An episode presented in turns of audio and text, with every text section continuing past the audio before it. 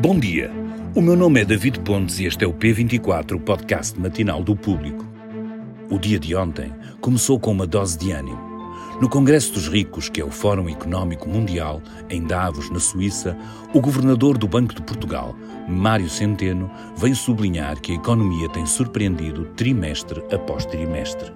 O antigo ministro das Finanças de António Costa está confiante de que é possível evitar, para já, a recessão na zona euro, acreditando que o crescimento resistiu no quarto trimestre de 2022 e que irá ser positivo nos três primeiros meses de 2023. Talvez Centeno esteja ainda contaminado pelo vírus do otimismo irritante de António Costa, porque no início deste ano, a diretora-geral do Fundo Monetário Internacional, Kristalina Georgieva, antecipava um cenário bem mais pessimista para grande parte da economia global, pelo facto dos principais motores do crescimento, Estados Unidos, Europa e China, estarem a desacelerar em simultâneo. Para Cristalina, um terço da economia mundial vai estar em recessão, incluindo metade dos países da União Europeia. Clube Centeno ou Clube Cristalina? Você decide. Mas é um facto que os últimos meses têm revelado algumas surpresas na frente económica.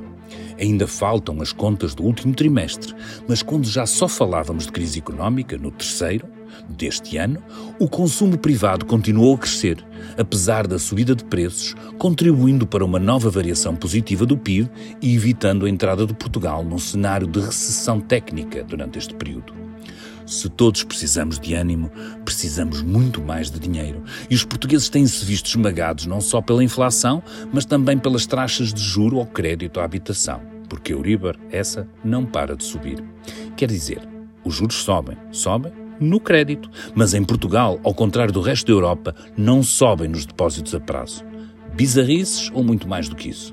Num país onde há um inquérito sobre um cartel na banca, há boas razões para fazermos perguntas. Como há boas razões para as poupanças dos portugueses estarem a transferir para certificados de aforro títulos de dívida do Estado com melhores juros e com risco muito baixo. Mas o melhor é mesmo deixar o Pedro Ferreira Esteves, editor da Economia do Público, explicar-vos isto tudo numa conversa com o Ruben Martins. Tenham um bom dia. Viva David, hoje olhamos então para as poupanças dos portugueses com o editor de Economia do Público, Pedro Ferreira Esteves. Neste momento nós temos assistido a um escalar daquilo que são as taxas de juro e, e à boleia vem a Euribor também. O que é que explica que depois os bancos não estejam a, a, compensar da mesma forma quem tem lá dinheiro em depósitos a prazo? Porque é que as taxas de juros dos depósitos a prazo tendem a não crescer tão rápido como, pelo contrário, a Euribor e, e as taxas de juro ditadas pelo, pelo BCE? É uma originalidade praticamente portuguesa esta, porque no resto da Europa, de facto, os depósitos, os juros dos depósitos têm crescido Uh, há países em que já estão a pagar depósitos a 2,5%, 3%. No caso da Alemanha, isso, isso, isso, é muito evidente. Outros países também. Em Espanha, mesmo aqui ao lado, já os depósitos, as taxas dos depósitos já subiram quase até 2%.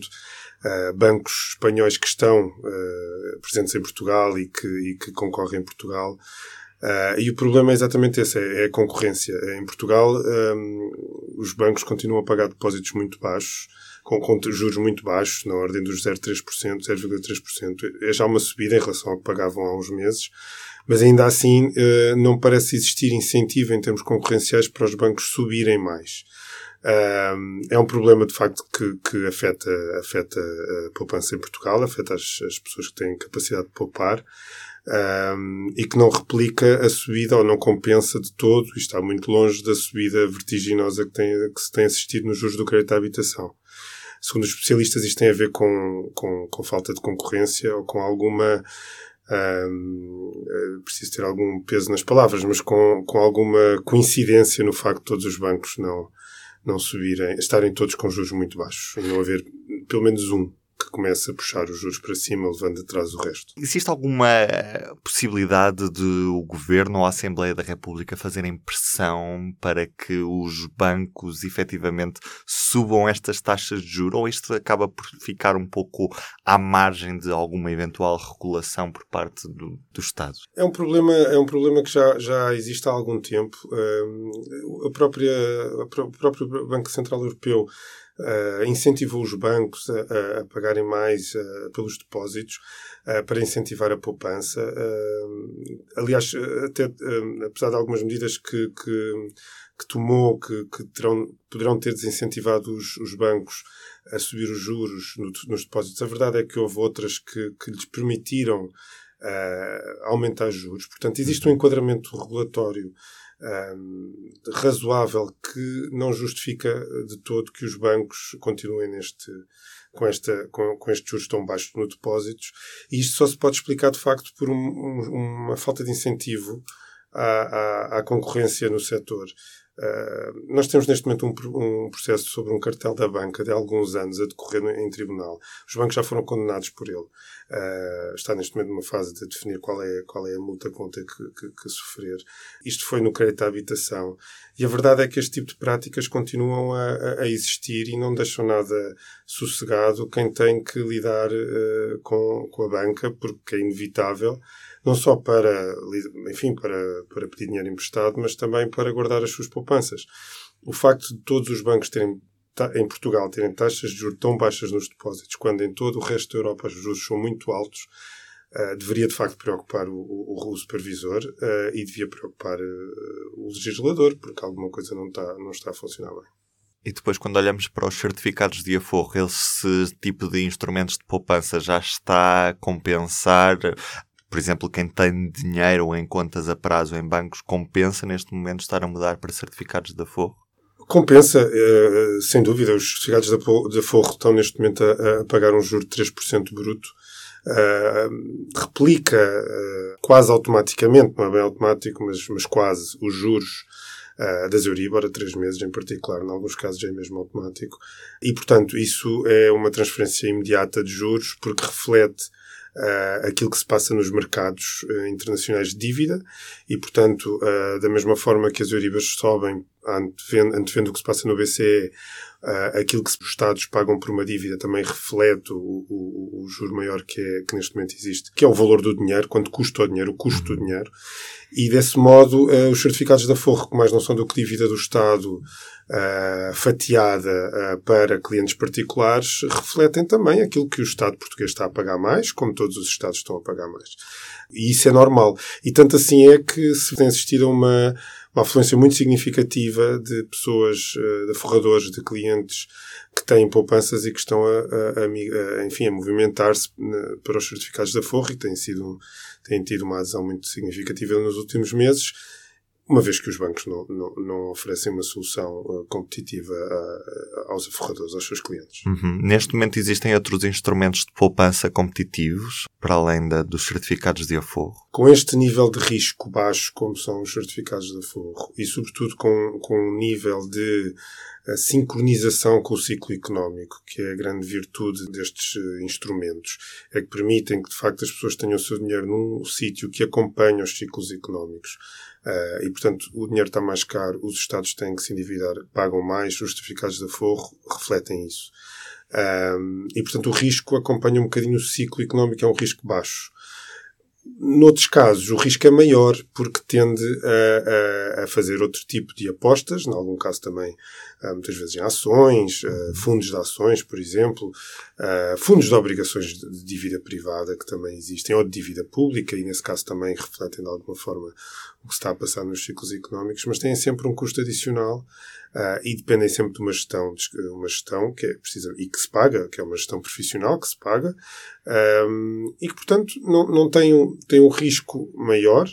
Podem ter um, uma taxa mais elevada pra, em, em, momentos em específicos, momentos específicos, mas numa altura de recessão económica uh, quase recessão económica, uhum. tem havido algumas divergências em relação a isso. Uh, o ciclo económico também não é muito favorável a esse tipo de, de investimentos mais arriscados, uma vez que, que as bolsas estão, em, estão, estão, neste momento num ciclo de correção uh, depois de anos de, de, grande valorização. Pegando mesmo nesse cenário de recessão, que já foi afastado pelo governador do, do Banco de Portugal, Mário Centeno, é, é, é esse afastamento desse cenário de, de recessão neste momento é, é, é uma aposta segura ou ainda há risco de recessão na zona euro, na tua visão? O risco existe, existe sempre. Ehm, parecia pior o cenário há uns meses do, do que aquele que agora se está a verificar e do que parece que pode vir a ser. A inflação está a ser menos, uh, menos severa do que se estimava, embora com valores muito significativos, históricos até. Os preços da energia, a pressão sobre, a, sobre a, o poder de compra das famílias está, está a ser menor do que se esperava, tendo em conta também o inverno menos rigoroso que se está a verificar no, no norte da Europa e, e, enfim, em Portugal também. Uh, e, portanto, as perspectivas parecem ser melhores uh, do que, ou menos más do que se temia inicialmente.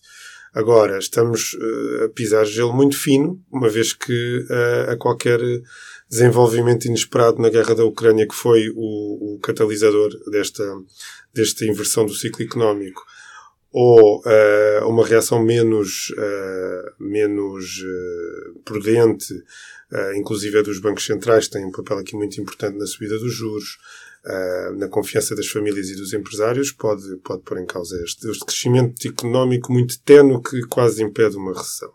E, e, e só, só depois de passar esta fase é que vamos perceber qual será o impacto. E nas recomendações de hoje trago-lhe um podcast, o episódio de regresso do novo ano do podcast Desordem Mundial, com recomendações de filmes e séries para entender melhor este ano de 2023. A política internacional conta-se também através do grande e do pequeno ecrã, verdadeiras precisidades para os amantes da política internacional. Já eu sou o Ruben Martins, hoje com o Pedro Ferreira Esteves e com o David Pontes. Até amanhã. O público fica no ouvido.